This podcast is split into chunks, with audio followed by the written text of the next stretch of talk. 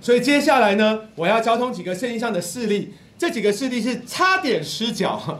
而蒙保守的事例。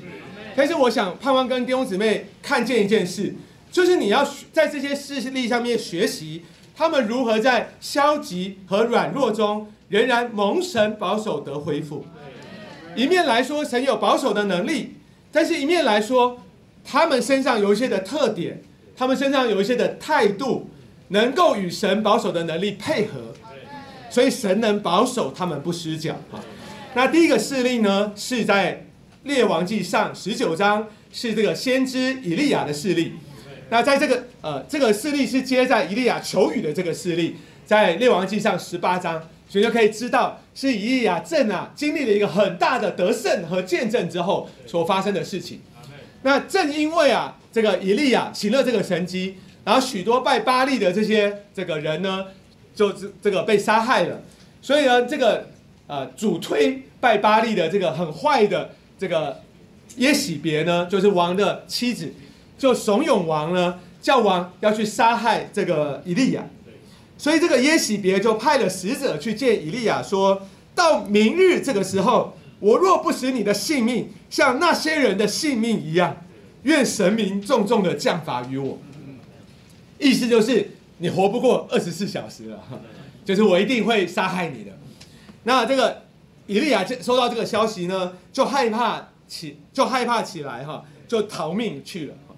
那在这个逃命的过程中呢？他就到了这个呃这个呃别士巴，在一个罗藤树下坐在那里，向神求死。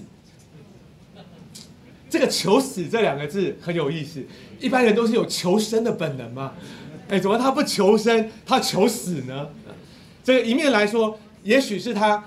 啊，这个宁为玉碎不为瓦全哈，宁可被神杀了，也不要被这个耶喜别杀了。但另外一方面来说，其他更多恐怕是灰心和失望吧，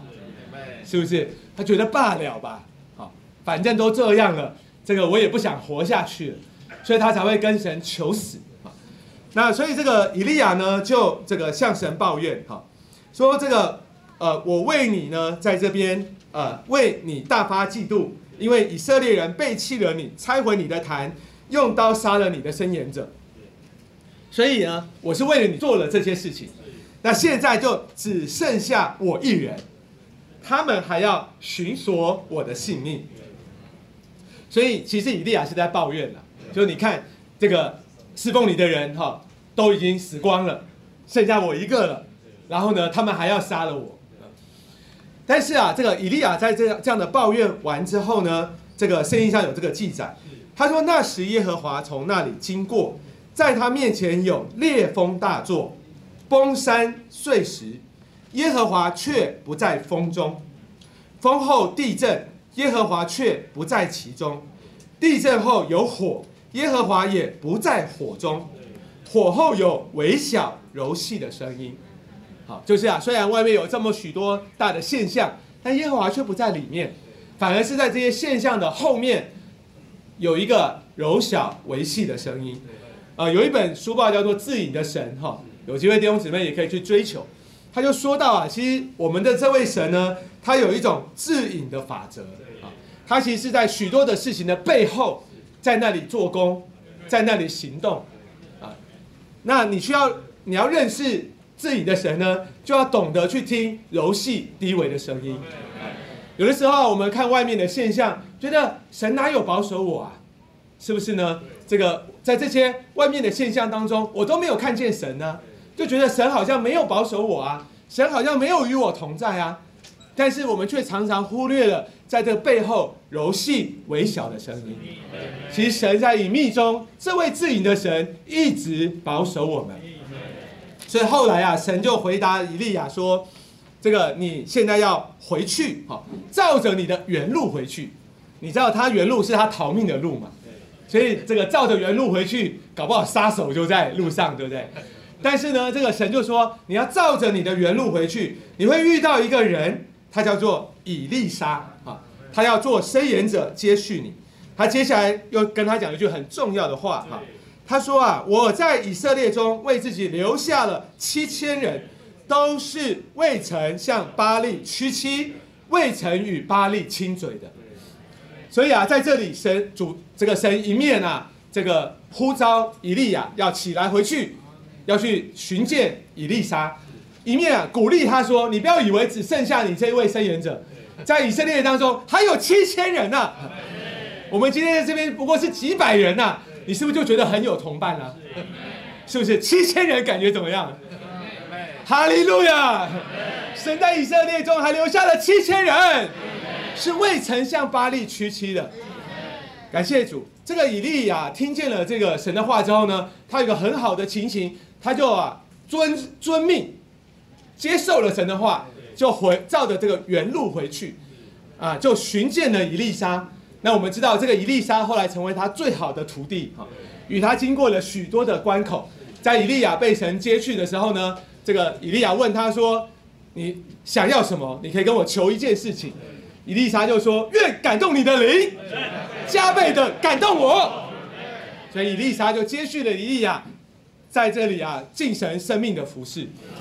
但你看呐，如果当时以利亚不愿意接受神的鼓励，不愿意啊回头回去侍奉，他那时候就要求死了嘛。求死就是不打算侍奉了嘛。但是呢，神还要用他啊。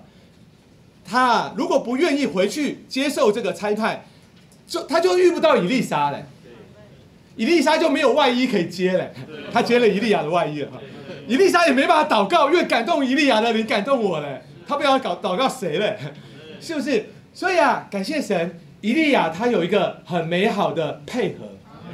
虽然他在软弱中，虽然他求死，虽然他本来已经不想服侍了，但当神在这里呼召的时候，他仍然愿意回应他。仍然愿意答应神的呼召，哦，弟兄姊妹，有时候我们也在这样的经历中，你会不会有时候啊争区争区争一争以后，觉得哎呀，那些能够配搭的都到别的区了，现在在这个区里的伸言者只剩下我一个了，他们还要寻索我的性命哈。如果你有这种感觉，愿神用微小柔细的声音鼓励你，我在你的区里。预备了七千人，是未曾向巴利屈膝的。让我们一同受鼓励，我们还得起来侍奉，起来寻找以利沙，把他做成我们的徒弟，让感动我们的人加倍的感动他。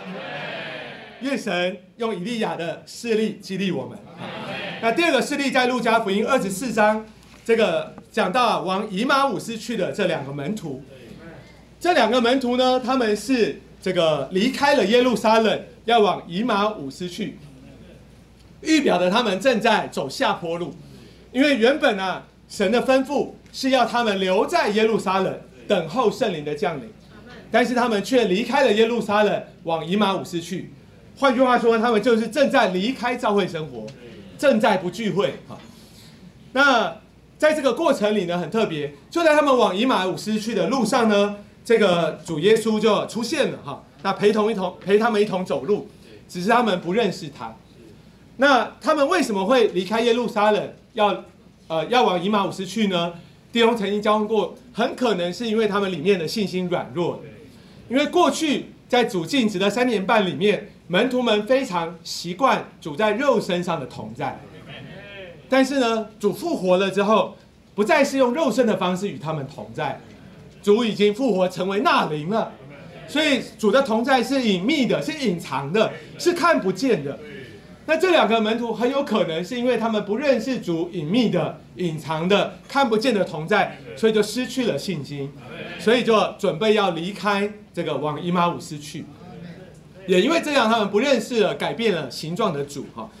那很特别啊，这个主耶稣就问他们说：“你们在走在路上彼此交谈的，在说什么事呢？”因为他们正在彼此谈话，好，那这个他们就告诉他说：“哎，你竟然不知道前几天啊，这个在耶路撒冷发生的事情吗？好，就是啊，有一位拿撒勒人耶稣，这个我们都认为他啊是那个要救赎以色列的，但是呢，呃，这个很特别，他被钉死了之后呢，这个有一件事发生了，如今是第三天，有几位妇女啊，使我们惊奇，哈。”他们清早到了坟墓那里，不见他的身体，就回来说看见了天使显现，说他活了。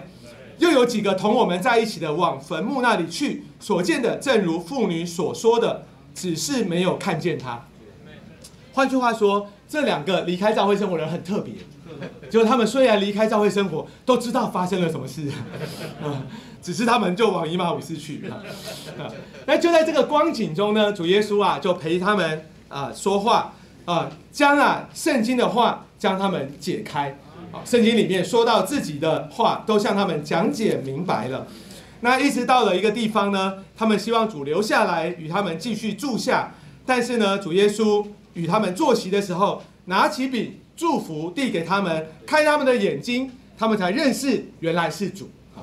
那他们认出是主之后，主耶稣就从他们的眼前不见了。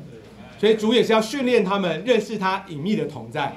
啊，那这个他们啊，在主不见之后。他们就彼此说，在路上和我们说话，与我们解开圣经的时候，我们的心里岂不是火热的吗？所以啊，圣经上说，就在那时，他们就起身回耶路撒冷去。